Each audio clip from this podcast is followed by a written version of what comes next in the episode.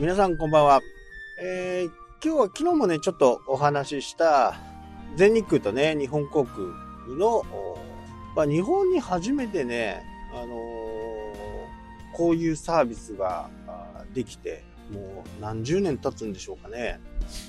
まあ、Go、うんと、スターフライヤーズっていうのが全日空、グローバルっていうのが JAL、日本航空ですね。えこれがサービスを始めて、まあ飛行機に乗る方にはね、瞬く間に広まった。そして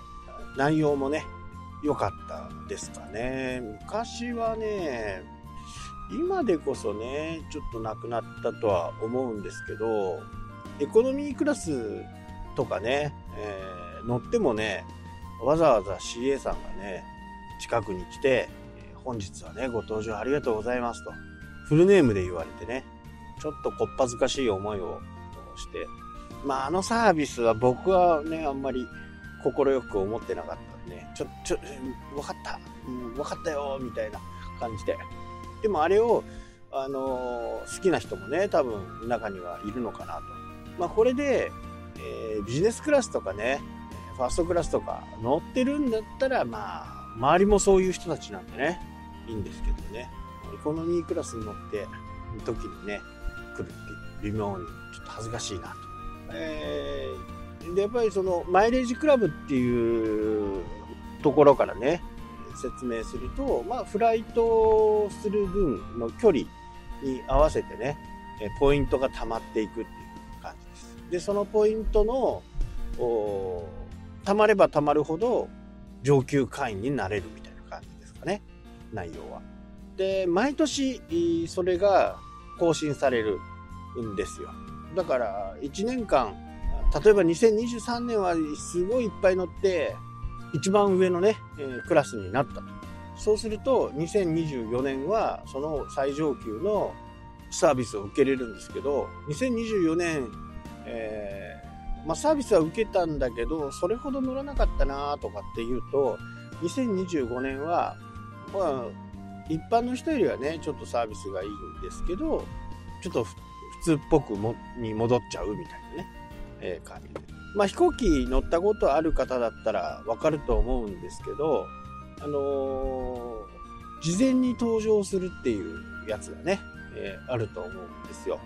はじめに会員の人が優先的に乗れる優先登場ってですね。まあ、体の悪い方とか子供さんを連れてる方が一番最初です。まずはね。えー、その後に会員別にね、ダイヤモンドクラブかな。ダイヤモンド。最近よく乗ってないから忘れちゃいました。からどうぞ、みたいな。そうするとそのダイヤモンドの人がパパッと乗っていく。で、どんどんどんどんランクが3つぐらいあってね。それが終わって、えー、一般の登場が始まる感じですね。まあ、優先登場はね、まあ、使ったり使わなかったり。まあ、この中で一番大きな、あなんでね、もう飛行機乗ってないのに、ステータス放置してるのっていうふうにね、思うかもしれませんが、まあ、僕の場合は会員、カード会員になっていないと、もうすぐになくなっちゃうんでね。まあ、カードは、日本航空の方はね、全然使ってないですけどね。ゼニックの方はね、えー、ずっと使ってるんで、まあ、これには全然問題ないかなと思ってるんですね。で、あと、僕がよく、まあ、利用する、うん、これ持っててよかったなっていうのは、まあ、ラウンジですよね。えー、会員数がね、どんどんどんどん大きくなってきて、このラウンジの方にもね、えー、格差がつくようになりました。ダイヤモンドクラブ、ダイヤモンドの人は、あの、ちょっと違うラウンジに行ける。まあ、平会員、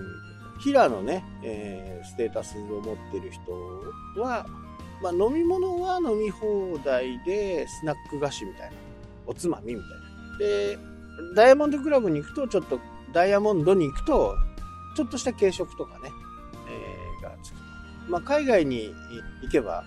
本当にね、軽食が出てくる。出てくるというか、まあ、取りに行く。そんな感じにね、今。で、飛行機に乗る前にね、その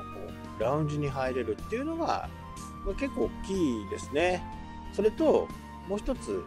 大きいところが、えー、荷物、バゲッジをね、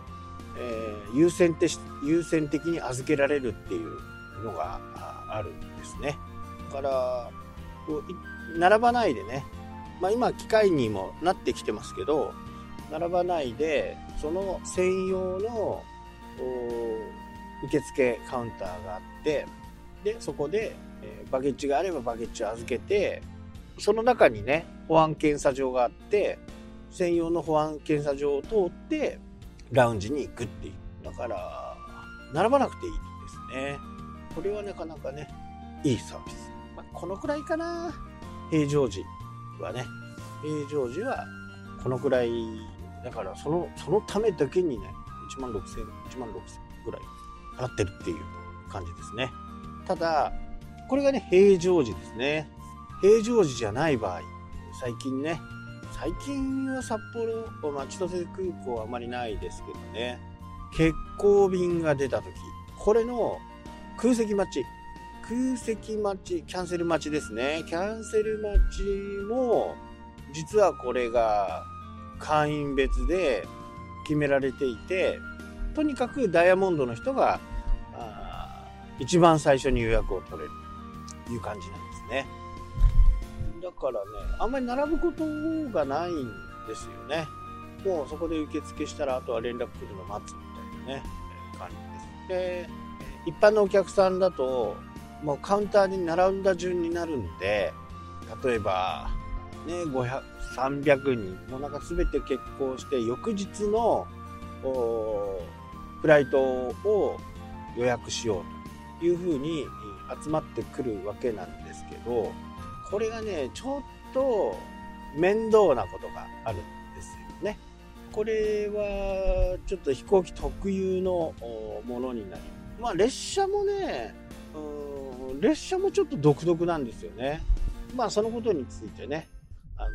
明日もう一度お話ししようと思います。はい、というわけでね、今日はこの辺で終わりになります。ではまた。